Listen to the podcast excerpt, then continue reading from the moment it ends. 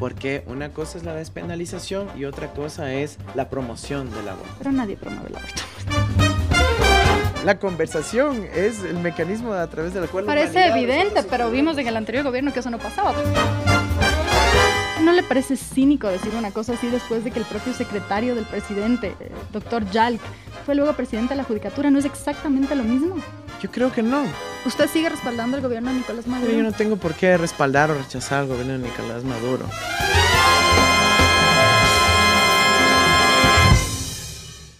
Hoy estamos con el candidato presidencial Andrés Arauz, candidato de Unión por la Esperanza UNES. Un gusto tenerle aquí, Andrés. Qué bueno que finalmente aceptó nuestra entrevista. Hola, María Son, muchísimo gusto y gracias por la invitación. Un gusto. Empecemos. Eh, yo quisiera hablar primero de su plan de gobierno. Usted habla ahí sobre la paridad de género, establece algunas propuestas también eh, sobre renta mínima y eh, también vivienda para mujeres víctimas de violencia de género. también hay algunas propuestas para combatir desde la estructura judicial eh, considerando cifras alarmantes, ¿no? 870 femicidios desde que se tipificó en 2014.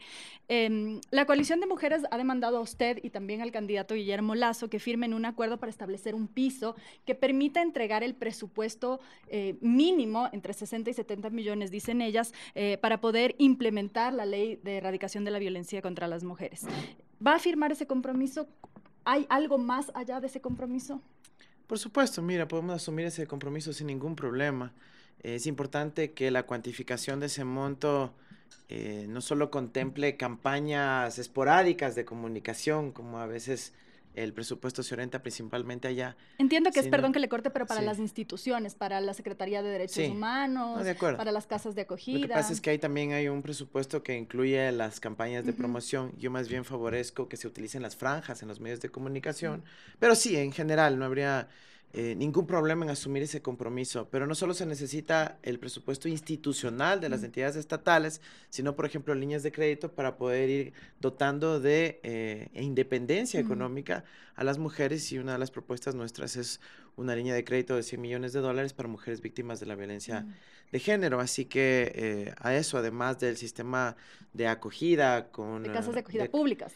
No necesariamente, porque pueden haber sistemas de acogida con familiares, amigos, este, redes de apoyo eh, dentro de la misma ciudad, en donde se puede remunerar o apoyar a las mujeres, a las familiares, amigos, etcétera, que dan esa acogida sin necesidad de ir necesariamente a una casa de acogida pública. Mm. Ahora, ahí tendríamos un esquema eh, de distintos niveles de riesgo en función de la probabilidad de ocurrencia de, víctima, de violencia contra la víctima, eh, en donde sí, si es que es necesario, se podría ir a una casa de acogida pública. Pero, digamos, lo que más necesita el país es justamente que se implemente esta ley que fue aprobada en el 2017-2018 y pueda implementarse en los hechos. Con el sistema de, cajas de casas de acogida, con una capacitación especializada, tanto a la policía como a entes de la fiscalía, con respuestas efectivas en la justicia que eviten la revictimización,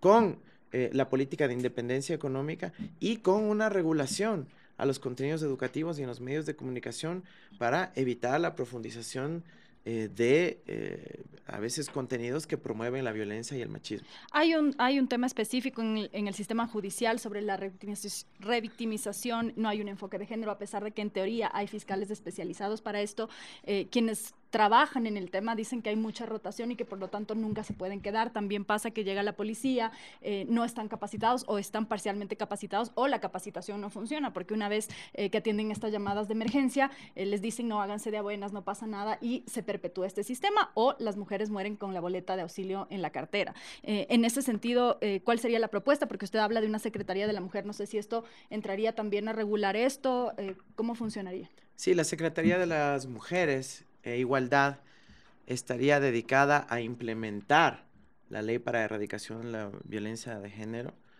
y eh, tendría a su cargo el seguimiento permanente de las reformas legales en algunos casos que hay que hacer, por ejemplo, el tema de revictimización. para evitar la revictimización y obviamente en la implementación de la política pública que será absolutamente transversal.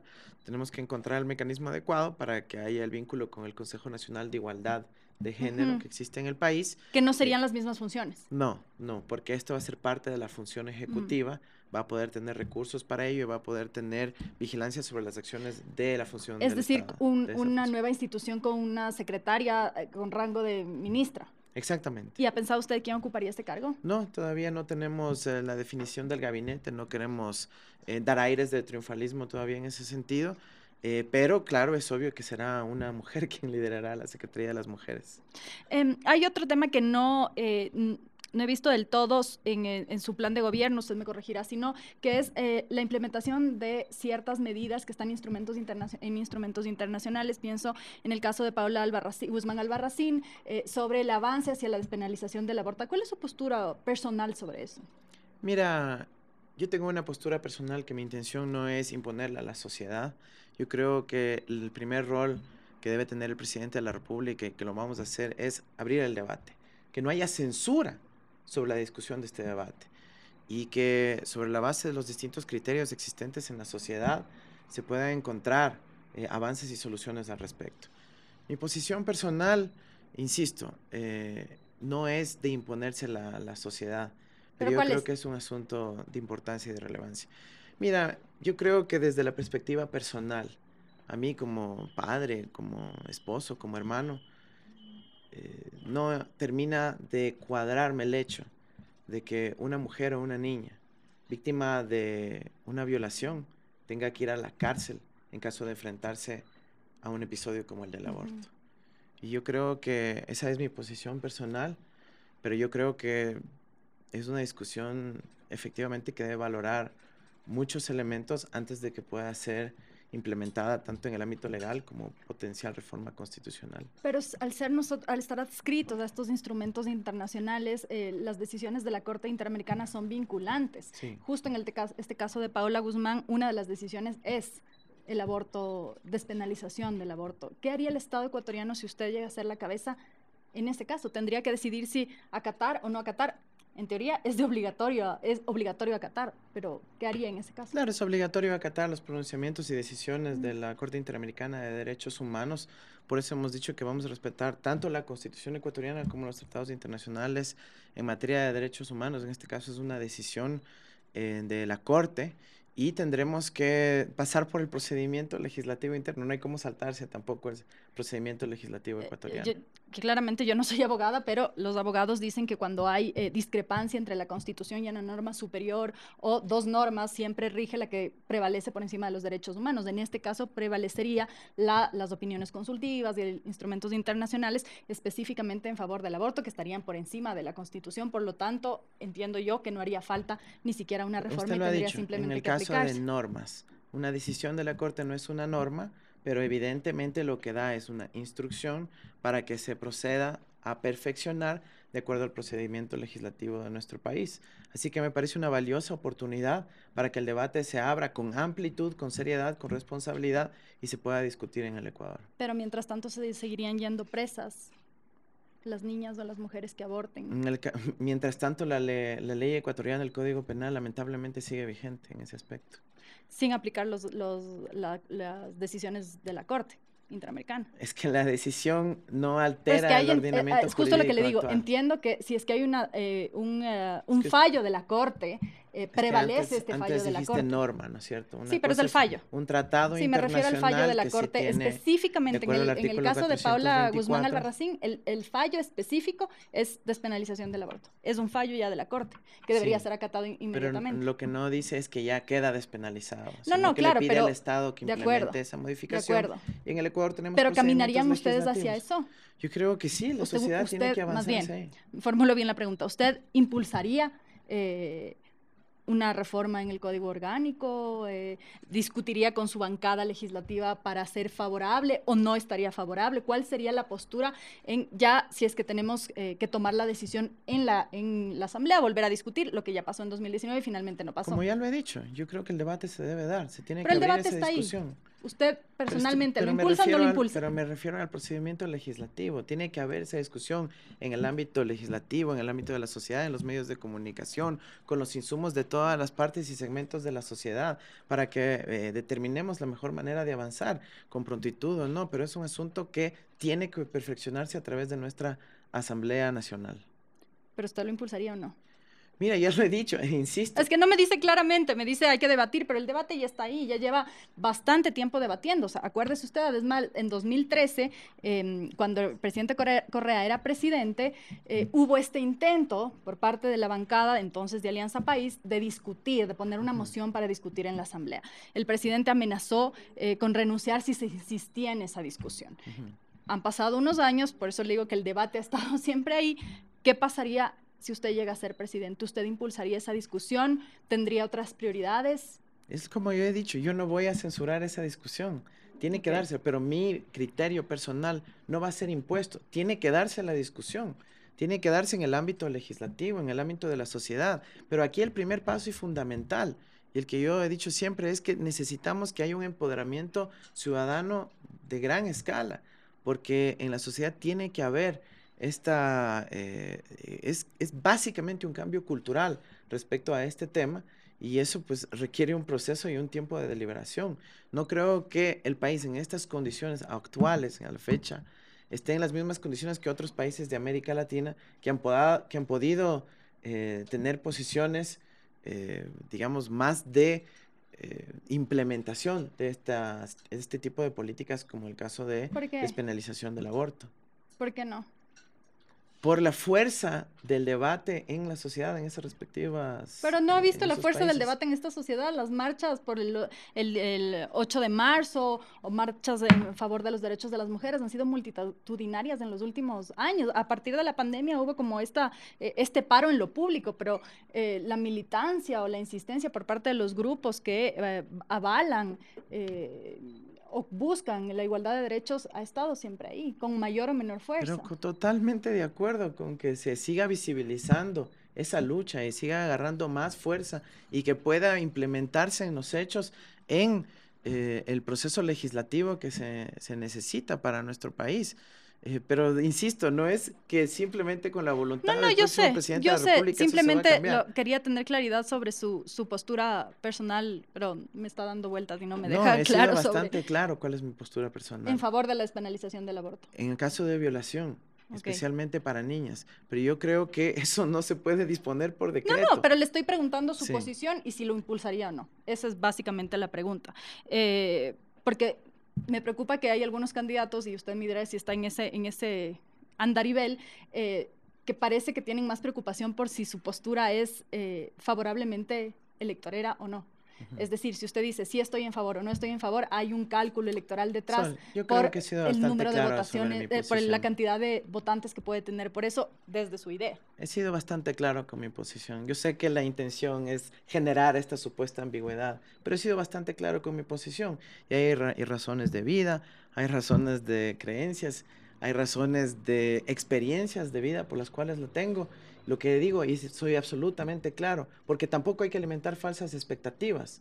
Es que no es la decisión del presidente. Claro, claro. Se necesita que la sociedad avance en el debate, de que ese debate se traduzca a un procedimiento legislativo y que ahí, inclusive, se tenga que dirimir muy probablemente en el ámbito de la justicia constitucional. Claro, sí, pero no, no, no hay ningún motivo para generar ambigüedad de nada. Simplemente la postura es si soy favorable o no soy favorable, sería más clara para que nos evitemos de estar dando vueltas aquí. y ahí le hago la siguiente nos hemos pregunta. Dado vueltas solo. Sí, claro, porque ahí está en la primera pregunta me pudo haber respondido. Dos minutos antes me pudo haber respondido, sí, soy favorable, voy a impulsar, no voy a impulsar, punto. En todo caso, ¿cómo va a manejar las discrepancias en ese sentido? Porque el candidato a vicepresidente ha dicho que es favorable, más bien contrario a la despenalización del aborto. Vi que hace unos días usted retuiteaba el apoyo que le da una de las organizaciones que agrupa las eh, iglesias evangélicas, que además han hecho militancia en contra de esto. ¿Cómo van a subsanar esas discrepancias? Es que una cosa es el aborto y otra cosa es enviar a las mujeres y a las niñas a las, a las cárceles del país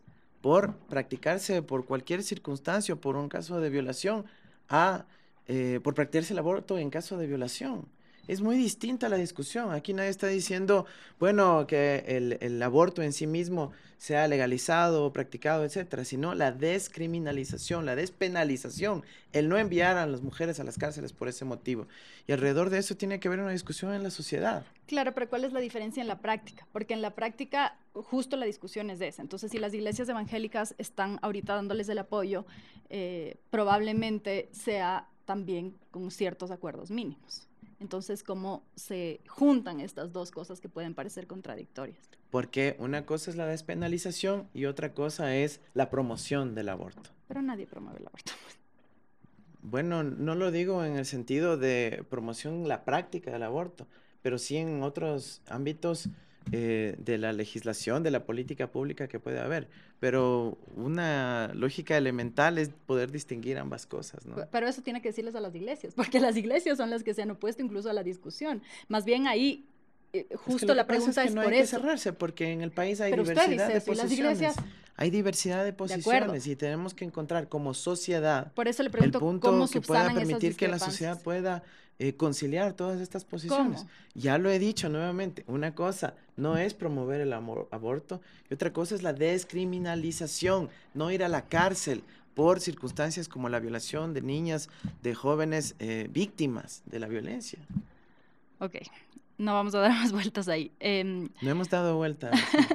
el expresidente Correa, que es una figura de liderazgo, también tenía una postura específica. ¿Qué va a pasar si es que ahí se chocan en un momento en el que usted diga, impulsemos esta discusión? Somos dos personas diferentes. Yo sé, solo déjeme terminar la pregunta y ahí me cuenta.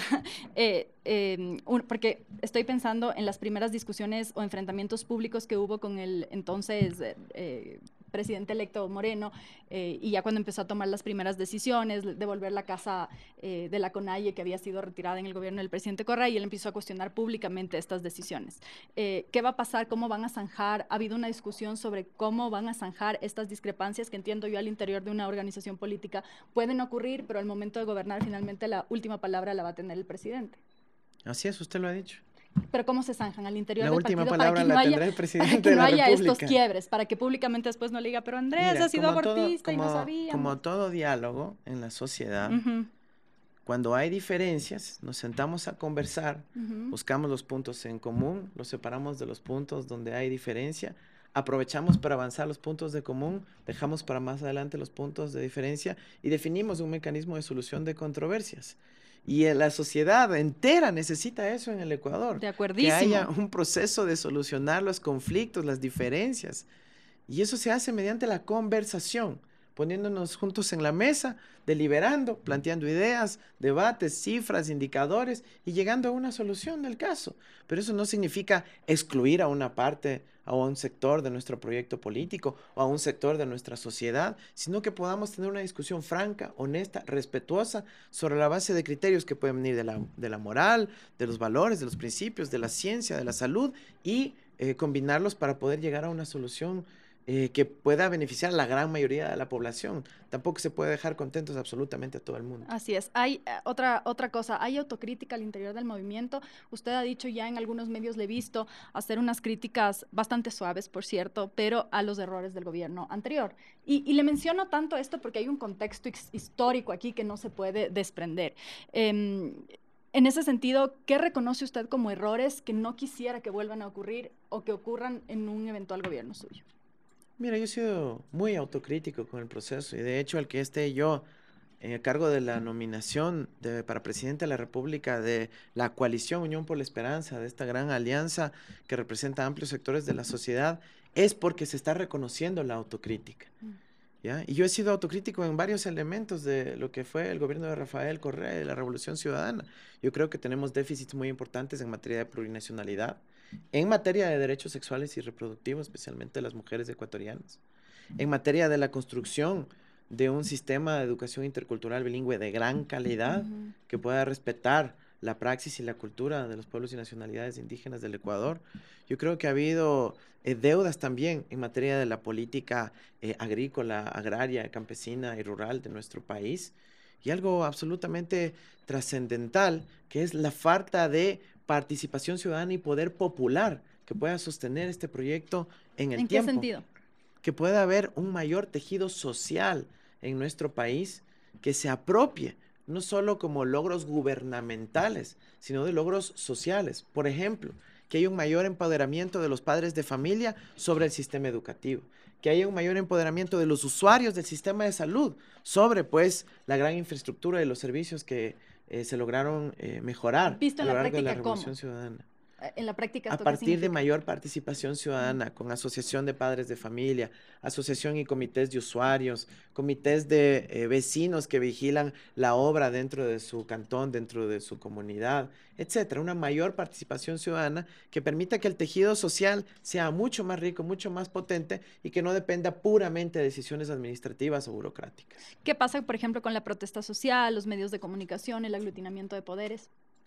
Mira, yo creo que eh, dependiendo del caso hay que analizar si es que se eh, sobrepasó los límites que se están planteando en la Constitución del Ecuador. Si es que es así, la justicia tiene que encargarse de eso, sea nacional o internacional. Pues me refiero a errores políticos más, que, procesos judiciales, ¿no? no, no, no estoy tanto entrando en, en ese ámbito todavía. Por ejemplo. Dame ejemplos. Por ejemplo, en, una de las manifestaciones que hubo de los Días Unidos, que hubo eh, represión muy fuerte por parte de la policía, por, parte, por ejemplo, las sanciones de, eh, direccionadas hacia ciertos medios de comunicación, el discurso violento, eh, y créame que sus seguidores hoy por hoy tienen... Los dos casos terminar que mencionas antes son, digamos, se pueden resolver en el ámbito judicial, ¿no? No necesariamente porque también parte de un discurso desde el Ejecutivo, y el discurso del Ejecutivo desde la una cosa es discurso y otra cosa es represión violenta pero vamos a las dos cosas, claro, pero vamos a las dos cosas, porque además, por un lado, a ver, le explico, por un lado, tenemos al, poder ejecutivo, que además tiene el ministro del Interior y tal, que decide qué hace la policía y cómo se actúa en manifestaciones. Entonces, reprimir a estas manifestaciones de forma violenta, eh, un discurso estigmatizante hacia líderes sociales, eh, el propio Yacu Pérez, pienso yo, eh, y varios otros líderes sociales, eh, los discursos en medios de comunicación en los que se estigmatizaba la labor de los, la labor de los periodistas, poniendo fotos, poniendo las direcciones de los periodistas, eh, instando un poco a, hordas, a, a reaccionar de formas violentas y le digo porque nos pasó a muchos de los periodistas, me incluyo ahí en las calles, en manifestaciones, ser amenazados, ser golpeados justamente porque surge de un aval desde el discurso del Estado eh, de que la prensa es corrupta, de que los periodistas son mediocres, de que son mentirosos, etc. Entonces, en ese sentido, le pregunto si en un eventual gobierno suyo, eh, y mirando en retrospectiva de estos 10 años eh, en los que Rafael Correa fue gobernante, ¿usted señala eso como errores, los ve como errores o no? Mire, yo he dicho incesantemente y en varias entrevistas que yo creo que es el momento de una nueva etapa, un nuevo momento en donde no, no, se repliquen ese tipo de prácticas estigmatizantes de lado y lado, desafortunadamente. Yo también he sido víctima de un discurso lleno de odio en estas últimas semanas. Lastimosamente la campaña ha sido así. Y lamentablemente eso eh, no debería ser así. Nosotros hemos propuesto y tengo una carta pública enviada a los candidatos en septiembre del año pasado en donde decía, dejemos afuera a la salud, a las familias, enfoquémonos en las propuestas, en las ideas que necesitan los ecuatorianos para solucionar las graves crisis que estamos viviendo actualmente.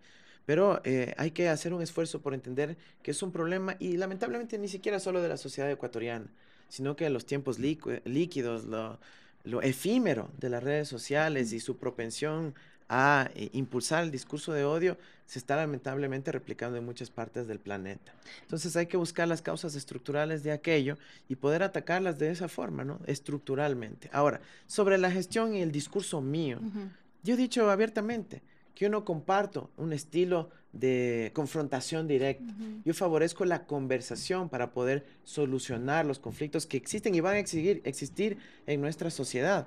Yo he hecho un llamado desde el 7 de febrero, en donde tuvimos los resultados de la primera vuelta, a una gran unidad nacional, a poder encontrar soluciones comunes para nuestro pueblo a partir de la construcción de un gran bloque histórico que se deje ya de odio, de mala onda, de bronca y empiece a construir el futuro de nuestro país.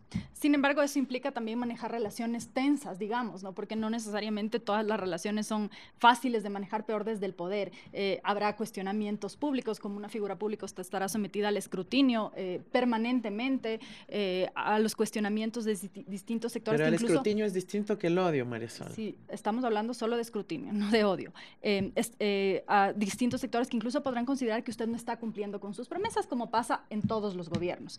y en todos los países. Y en todos los países, de acuerdo. ¿Cómo será su, cómo usted construirá esta relación con, con, con, estos actores que pueden incomodarle, que pueden no gustarle, pero que son parte de la democracia? Presentándose a conversar, pues así como uno viene solucionando los conflictos a través de los milenios. Así incluso países cuando están en guerra se sientan a negociar la paz. O cuando hay procesos de reconciliación en la humanidad, se sientan a conversar sobre la base de acercamientos iniciales, primero mediados, luego no, y se sienta a conversar la gente. Si esta campaña para mí ha sido una gran lección de que se puede volver a conversar con tantas personas, el propio resultado de la segunda vuelta nos abre la posibilidad de lograr la construcción de este gran bloque histórico donde se llega a reconciliación, a dejar errores y malos entendidos y problemas atrás y enfocarnos en las soluciones que requiere el futuro del Ecuador. Así que eh, la conversación es el mecanismo a través del cual la humanidad evidente, pero vimos en el anterior gobierno que eso no pasaba. Por eso le pregunto, porque la tendencia política ha demostrado que no pasa tanto así. Entonces, que usted me responda eso me da algo de calma al pensar que usted quiere cambiar eh, una práctica que fue permanente. Y, y, digo, por ejemplo, la prohibición a los ministros que vayan a ciertos medios de comunicación. ¿Haría usted algo similar? No, yo no creo que vale la pena hacer eso. Pero yo creo que... Digamos que existió, por eso le pregunto. No, es, no es, que me estoy inventando un escenario que no existió, le estoy hablando de un escenario súper concreto en el que se prohibía, por ejemplo, a ministros ir a... De acuerdo, yo creo, que hay, yo creo que hay algunos medios de comunicación que también han asumido, digamos, posturas abiertamente políticas eh, parcializadas que no reflejan el ejercicio del periodismo, sino más bien un activismo político. Empezando por los medios que estaban en manos del Estado. Los medios en manos del Estado no eran sé propaganda si política. Por ahí. Eh, no sé si empezando por ahí, Marisol, porque el Ecuador tiene un antecedente histórico muy grande en donde pues actores políticos fueron también eh, acopiando poder a través de los medios de comunicación. Y no me refiero del 2007 en adelante, me refiero a los años 90. Sí, lo que y eso es parte de la historia y queda registrada. De acuerdo, lo que en realidad lo que le quiero decir es desde la perspectiva del, del, gobernante, ¿no? Porque mucho se dice que los medios hicieron esto, es que los medios hicieron lo de ella, cuando en realidad me parece que falta también parte de asumir la responsabilidad del gobernante. Y como contrapeso justamente se creó este eh, conglomerado de medios de comunicación que eh, replicaban la verdad oficial. Habría, que ver, habría que ver en qué punto se creó y en qué punto fue el proceso de la incautación producto del cobro de las deudas que tuvieron unos banqueros que estafaron al pueblo ecuatoriano. No me refiero, ¿no? me refiero a los medios, no me refiero a la incautación de medios, me refiero al uso que se dio posteriormente de los medios de comunicación, que nuevamente sirvieron eh, para Yo creo que hay que un, ir fin más bien político. Hay que ir hacia medios públicos, de verdad. De acuerdo, medios yo también públicos estoy de con una gobernanza mucho más abierta, donde hay representación del Ejecutivo, de la Asamblea, de las universidades, de las organizaciones sociales ojalá de, los pueblos y nacionalidades indígenas también, para que podamos reflejar. Eh, Mira, digamos, tú tienes eh, ejemplos en otros países del mundo en donde los directorios, como la BBC, como proyectos eh, públicos chileno, uruguayo, otros en, en la Pero desprendiéndose del, del, ejercicio político, no como un... Es que todo es político, María Sol, pero lo importante es garantizar la independencia a partir de la pluralidad y la diversidad. ¿Es posible eso? Por supuesto. Por supuesto. No será perfecto porque nada lo es, pero podemos aproximar, aproximarnos a aquello. Yo quisiera que en el Ecuador haya más bien más diversidad de medios de comunicación. Sí, sería lo y ahí la tecnología es un aliado muy importante para ello. Imagínate cuántos años nos hemos demorado en avanzar en la televisión digital terrestre. Tuviéramos cinco o diez veces más canales de televisión abierta que los que tenemos ahora. ¿Cuánto se ha demorado en pasar de las frecuencias de radio analógica a las digitales? Pudiéramos tener 20 veces más radios que las que tenemos actualmente. Y, y también tenemos una gran deuda en generar una especie de institucionalización para que se promuevan los medios comunitarios, los medios públicos no de la ejecutiva, sino de las universidades, de las casas de la cultura, de los gobiernos autónomos descentralizados, etcétera, que pudieran generar realmente una diversidad de contenidos, como lo dispone además nuestra constitución. Así que eso es lo que hay que hacer. En su plan de gobierno usted habla de una lucha contra la corrupción, de crear un pacto ético y de erradicar la corrupción sistémica, dice usted, en el ámbito de lo público. ¿Aplica para exfuncionarios también que hoy están siendo procesados por la justicia? Absolutamente. En ese sentido, eh, usted ha dicho también que no va a haber necesidad de indultar al expresidente Rafael Correa, eh, o, no sé también si se refiere a otros altos funcionarios del gobierno anterior, y voy a citar, porque los mismos jueces van a revisar las decisiones judiciales una vez que no tengan las presiones, las amenazas o los chantajes de este gobierno, dijo en el universo eh, en estos días. Pero eso contradice totalmente el plan cuando usted dice que hay que despolitizar la justicia y desjudicializar la política. ¿Cómo usted, siendo cabeza del Ejecutivo, puede garantizar que los jueces tomen una decisión o la revean? Eso no se puede garantizar desde el Ejecutivo. No, no se puede garantizar. Yo no he dicho eso. Usted está poniéndome palabras. No, estoy citando la, entrevista de Diario El Universo. Garantizar, María Sol. Yo no he dicho la palabra. Ya, pero usted dice que va a revisar. Y he dicho más bien que más bien va a haber independencia sobre la base del no chantaje, de la no amenaza, de la no presión.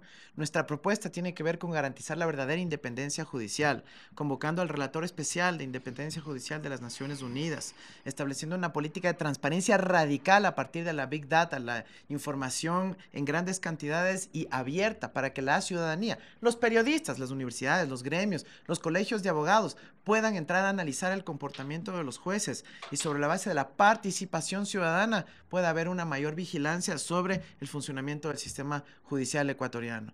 Así que jamás he dicho yo esas palabras y tengamos clarísimo qué es lo que se busca en nuestro país, la verdadera independencia judicial.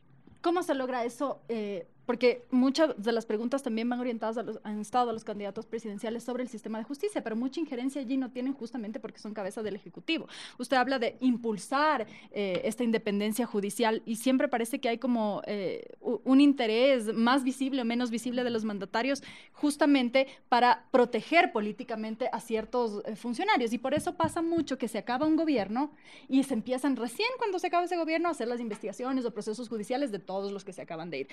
Ahora, usted está, entrando en el grado de especulación. No, no, le estoy dando el ejemplo. Se acaba de, acaba, cuando acabó el, el, gobierno del presidente Correa, se destapan casos de corrupción en Odebrecht, eh, temas sobornos, Pero si pareja ya no sé, le entró a ser acusado por el gobierno de Correa. Claro, pero lo que voy es que las sentencias se hacen finalmente cuando se terminó este gobierno. Probablemente se termine este gobierno y empiecen a haber otros procesos judiciales en contra de funcionarios de este régimen y es la tendencia lo que suele suceder. Mi pregunta más bien es si es que no va a ocurrir... Pero puede analizar el caso de Donald Trump también en los Estados Unidos. Sí, pero estamos hablando de Ecuador. No, porque es un fenómeno global, por Yo sé, pero mi pregunta es específicamente en el Ecuador, porque, si nos ponemos a conversar de, Estados Unidos... de especulación cuando es cuestión de especulación, pero ni me deja hacerle la pregunta. Vamos.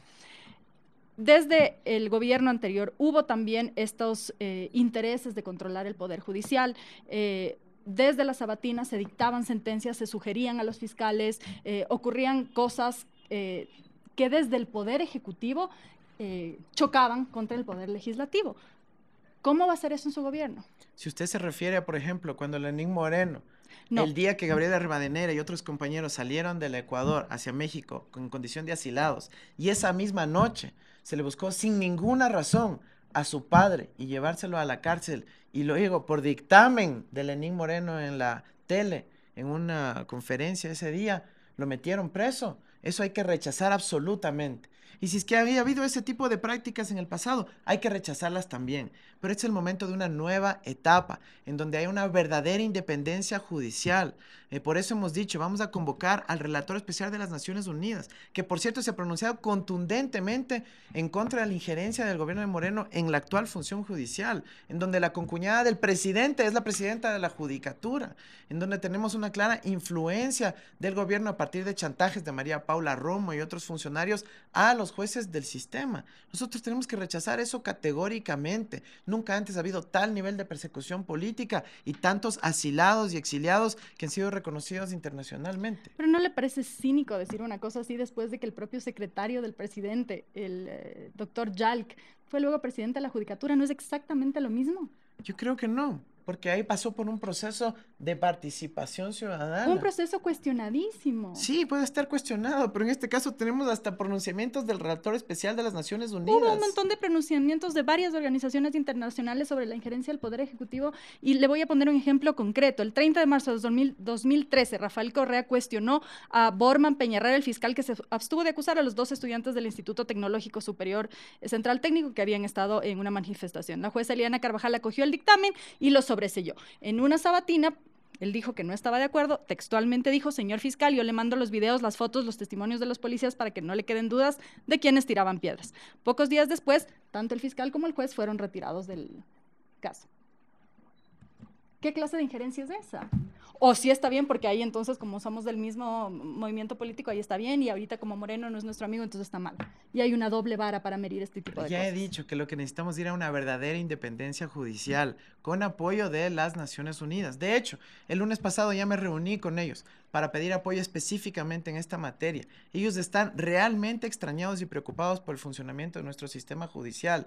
Yo quiero informatizar el sistema para no caer en estas prácticas. ¿Qué significaría eso? Que, significa que vayamos a la publicación de las decisiones judiciales, de las decisiones de los fiscales, de forma sistemática y estructurada, no en lo que yo llamo PDFs chuecos, que van a ser muy difíciles para poder realizar un análisis y determinar si los problemas diarios de los ciudadanos, de quienes son víctimas de los robos, de la violencia, de las violaciones, de las muertes, están siendo solventados. No, bueno, como ha sido quizás la prioridad de ciertos medios, de enfocarse en unos cuantos otros casos sobre la base de la persecución y el odio. Nosotros tenemos que velar por el funcionamiento de todo el sistema de justicia y sus vinculaciones con materia de seguridad, con el sistema penitenciario y demás. Me, preocupa un poco esto de nuevo de ciertos medios, de esta acusación eh, cada cierto tiempo de a ciertos medios como si la culpa fuera del que cuenta la historia no de lo que está pasando atrás de la historia, no del que ejecuta la es historia. Que hay miles Entonces de se acusa, más, María Solo déjeme terminar. Entonces se dice, es culpa del medio que, que está diciendo que hay un caso de corrupción ahí, cuando en realidad lo que debería preocuparles es el caso de corrupción, no que un medio lo cuente. Claro, y, los miles de otros casos de corrupción y casos de robo y de violencia que existen en el país. Eso es lo que estamos hablando, cuando toda la eh, comunicación termina politizándose o enfocándose en uno o pocos casos, este, se termina por dejar abandonado el resto del sistema. Y ese es el gran problema que hemos vivido actualmente con la función judicial, en donde la prioridad política de ciertas autoridades ha estado sobre ciertas personas o sobre ciertas personas con cierta ideología y ha dejado abandonado a todo el resto de los ciudadanos. Por eso necesitamos retomar un verdadero sistema que respete a toda la ciudadanía en cualquier parte del país. Y eso implica fondear adecuadamente a las fiscalías, poder crear las unidades especializadas que se requieren. Insisto en la informatización de los hechos para que no sean sujetos de manipulación, en la transparencia radical para que no haya eh, decisiones eh, súbitas que cambien de opinión cuando el proceso se ha ido encaminando hacia otra dirección. Y así se puede avanzar muchísimo eh, con las tecnologías modernas.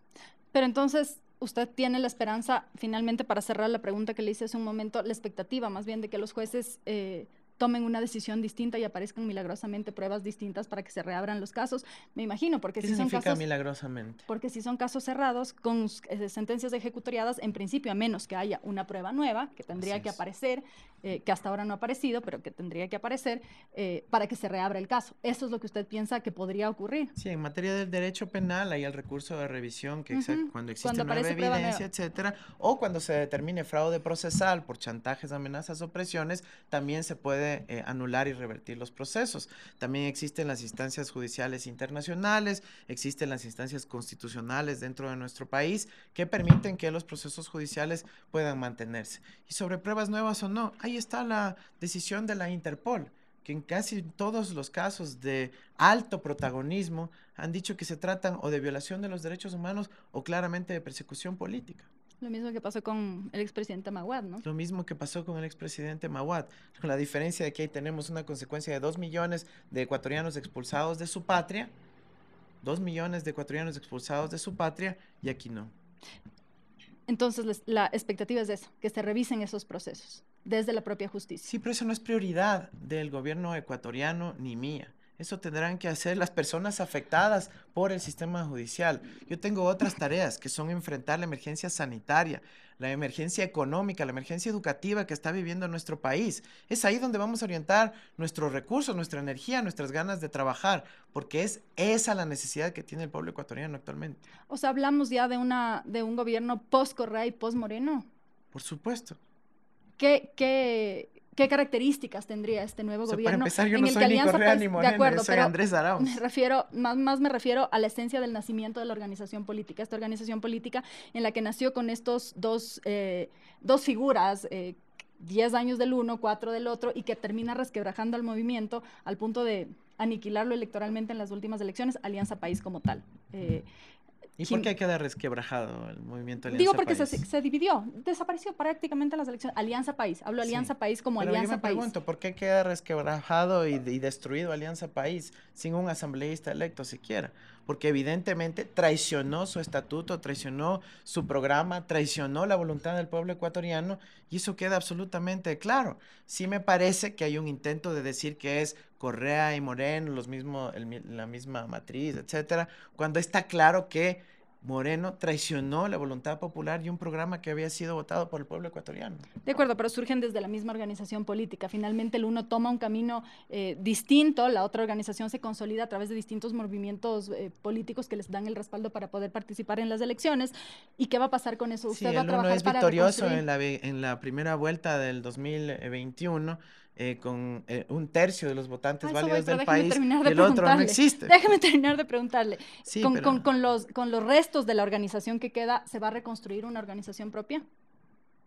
¿O Mira, ¿Usted nosotros, tiene interés en reconstruir nosotros una tenemos, propia? somos parte de la coalición de la Unión por la Esperanza, en donde están dos movimientos políticos de escala nacional y donde tenemos cientos de organizaciones sociales y productivas que se han adherido para poder construir el futuro del Ecuador, que le están apostando a la renovación generacional, a una nueva etapa en donde el progresismo tendrá que aliarse y construir puentes con la unidad plurinacional y la socialdemocracia de nuestro país y estamos totalmente abocados a ello. Vamos a hacer un proceso mucho más participativo, más profundo, más afincado en las raíces de nuestro pueblo, de las organizaciones sociales, de la sociedad misma de nuestro país. Estamos muy motivados de que con esta juventud, ideas, creatividad e innovación lo vamos a lograr me encontró tomando agua. Eh, usted dice, hace, gracias, usted dice hace un momentito eh, que usted no es evidentemente ni Lenin Moreno ni Rafael Correa, pero deciden de todas maneras y no utilizar, soy Guillermo Lazo tampoco, gracias Claramente, después deciden de todas maneras utilizar un eslogan que es Arauz es Correa. ¿Por qué toman esa decisión? Yo no, yo no he promovido esa. No sé si usted, eslogan. pero hay este eslogan que está moviéndose en la bueno, campaña. Por supuesto, porque mira, hay muchos ecuatorianos uh -huh. que se sienten plenamente identificados con los logros de la Revolución Ciudadana, con los logros de Rafael Correa y como un instrumento de promoción política, de, como síntesis de lo que significaron esos 10 años de importantes avances y transformaciones para nuestro país, que son y serán recogidos por la historia positivamente, es la mayor forma y la mejor forma de poder lograr una identificación rápida. Y eso es importante y no hay que desecharlo, pero evidentemente yo no soy la misma persona. Aquí estamos representando no solo a otra persona, a otro colectivo, sino a todo un nuevo grupo de jóvenes políticos que busca salir de solamente su experiencia y expertise en el ámbito profesional o académico, sino eh, pasar al servicio público con estas convicciones, con estas ideas, con estos planteamientos. Usted ha hablado también de llamar a una constituyente o a través de una consulta popular. ¿Qué es lo que quisiera cambiar? Mira, nosotros no descartamos el llamar a una constituyente a través de los mecanismos que nos permita la constitución, pero yo creo que esa no es la prioridad ahora. La prioridad es atender la salud, la educación, la economía de nuestro pueblo. Estamos en la peor crisis de la humanidad en materia económica y sanitaria. Tenemos que actuar urgentemente y es alrededor de eso donde estamos planteando los eh, puntos de unidad con la socialdemocracia, la plurinacionalidad y avanzar en ese sentido de todas maneras, eh, le pregunto a esto porque en cuatro años de gobierno difícilmente se alcanzan a hacer cambios estructurales. Eh, ¿Creen la alternancia? Ya va a ver los cambios estructurales que vamos a lograr. ¿Creen la alternancia? Usted habla en algún momento, en alguna entrevista, de que la revolución ciudadana debería quedarse, puede gobernar 50 o 100 años más. Eh, ¿Qué hay detrás de eso? ¿Hay una, una intención? Otra vez no dice con precisión lo que yo dije en la entrevista. Cuénteme qué dijo. Yo dije que el pueblo ecuatoriano uh -huh. tiene que tomar las riendas de su destino durante ese, ese periodo de tiempo. Porque lo que ha habido acá es una traición al pueblo ecuatoriano, que está perfectamente ejemplificada por esa reunión de Lenín Moreno con los banqueros, en donde dice que odia a los que votaron por él. Entonces significa que odia a su pueblo. Eso ya no puede volver a pasar. Por eso nosotros vamos a facilitar el proceso de revocatoria del mandato para que jamás ocurra una nueva traición. ¿Con qué mecanismo?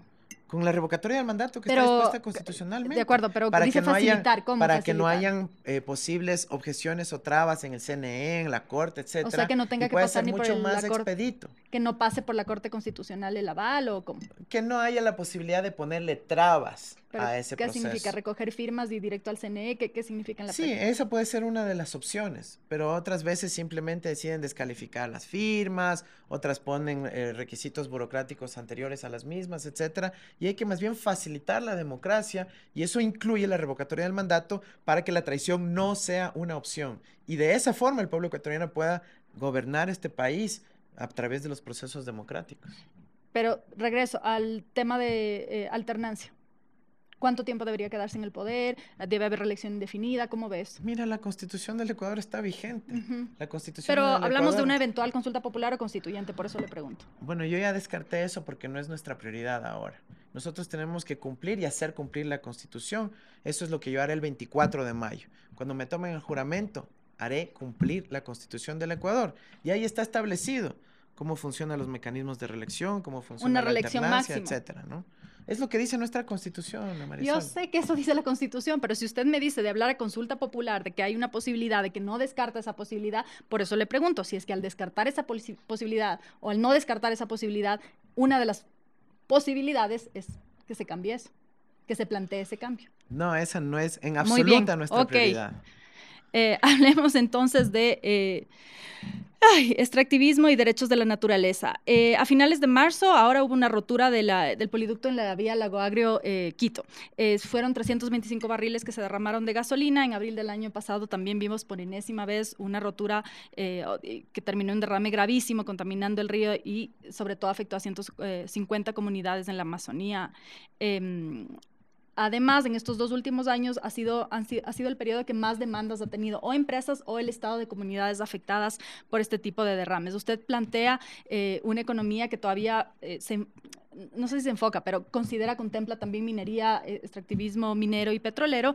¿Qué propuesta concreta tiene para evitar que estos derrames ocurran y también para reparar a las comunidades afectadas por los que ya han ocurrido? Ya, bueno, ahí hay como cinco preguntas, Dos pero vamos, hay. vamos resolviendo de a poco, ¿no? No, hay varias, porque estaba preguntando también sobre las políticas del extractivismo y demás. Mira, yo tengo la propuesta, que es salir del extractivismo neocolonial.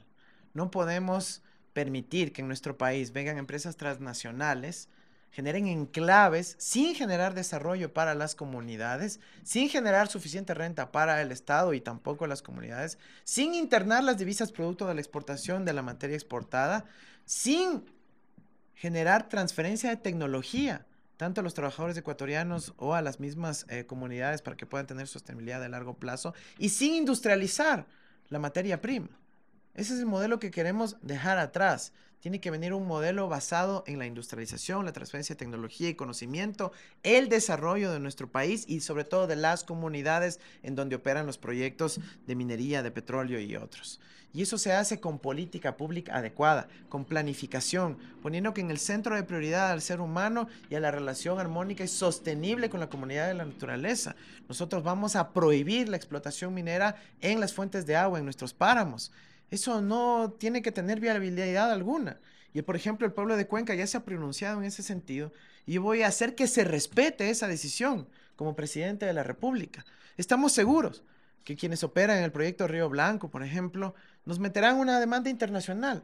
Pero no importa, enfrentaremos eso en las instancias internacionales, porque afortunadamente en el mundo ahora ya hay un cambio de perspectiva sobre la importancia de las decisiones soberanas en materia ambiental, decisiones populares me refiero, cuando me refiero a soberanas en materia ambiental, y estamos seguros que podremos sobrellevar esos conflictos a nivel internacional. Es decir, que se podrían suspender licencias de, eh, de, concesiones mineras actuales. previa a la constitución de una comisión de auditoría ciudadana de las concesiones mineras, así como en su momento se constituyó la comisión de auditoría ciudadana de la deuda externa y llevó a cabo algunas decisiones importantes para el país, nos urge constituir esa comisión de auditoría ciudadana para las concesiones mineras con participación de expertos, universidades, de la gente de la comunidad que ha sido la afectada, obviamente de las instituciones, ojalá con participación internacional también, y poder llegar a conclusiones válidas respecto a la violación de la ley de minería, del Código Orgánico Ambiental, de los contratos de concesión y de las licencias y planes de manejo ambiental de cada uno de esos proyectos.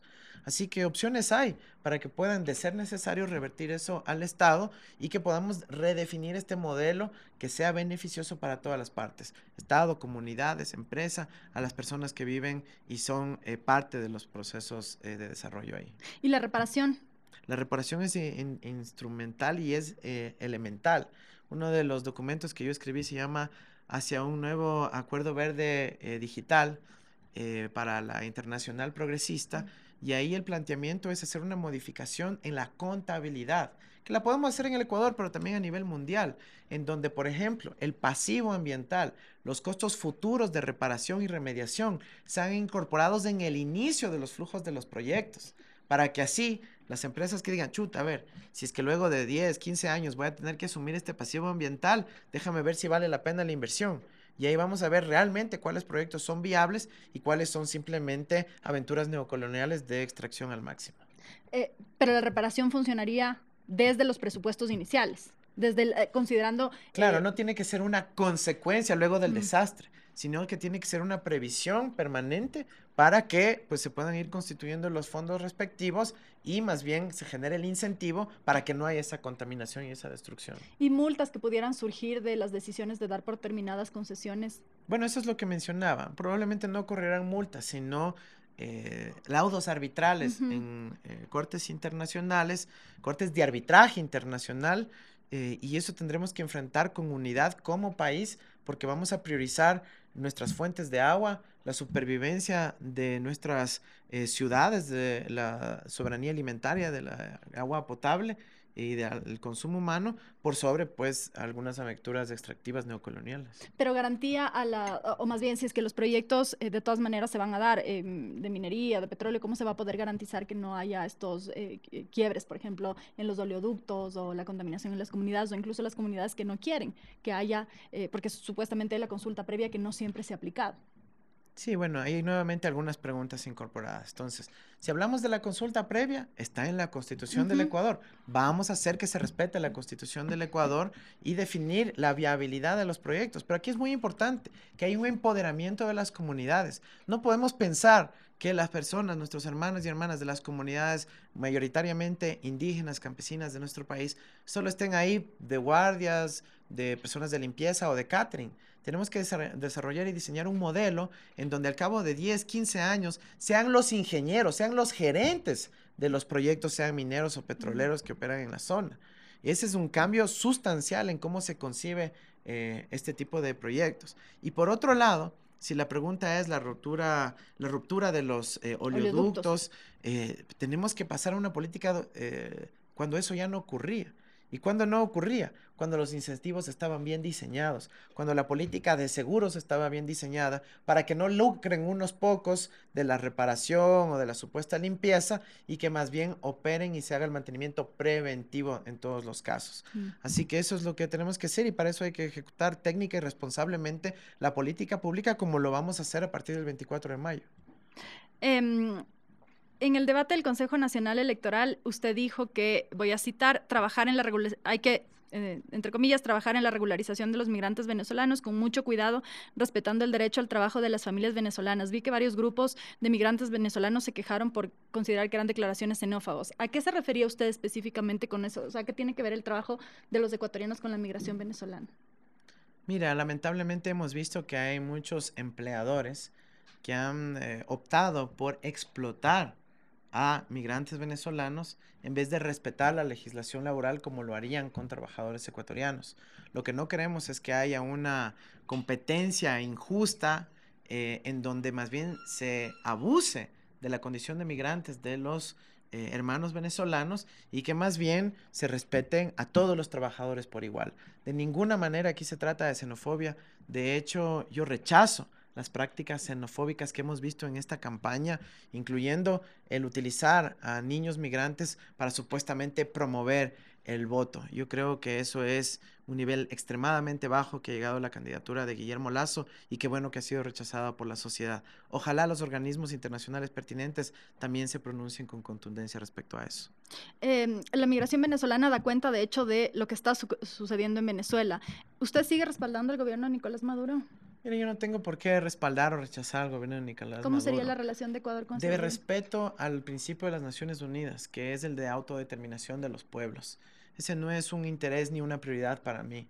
La prioridad es atender a los problemas del Ecuador que la migración se ha convertido de todas maneras en una dificultad para el Ecuador, justamente, por primero porque no ha habido un plan claro para regularizar a esta migración. Muchos están usando además del Ecuador como solamente país de paso y tampoco están eh, regularizados. Eh, al cerrar las fronteras han utilizado trochas para poder pasar, eh, han muerto utilizando esos pasos. ¿Cuál será sería la política concreta para la regularización la de la migración? La política concreta se asemejará mucho a lo que se operó entre el 2009 y 2013, si no me equivoco una gran alianza con el Alto Comisionado de las Naciones Unidas para los Refugiados, cuando se lograron regularizar cientos de miles de refugiados colombianos que entraron en nuestro país y que pudieron encontrar alternativas, que se asimilaron a nuestra sociedad y que contribuyeron al desarrollo del Ecuador.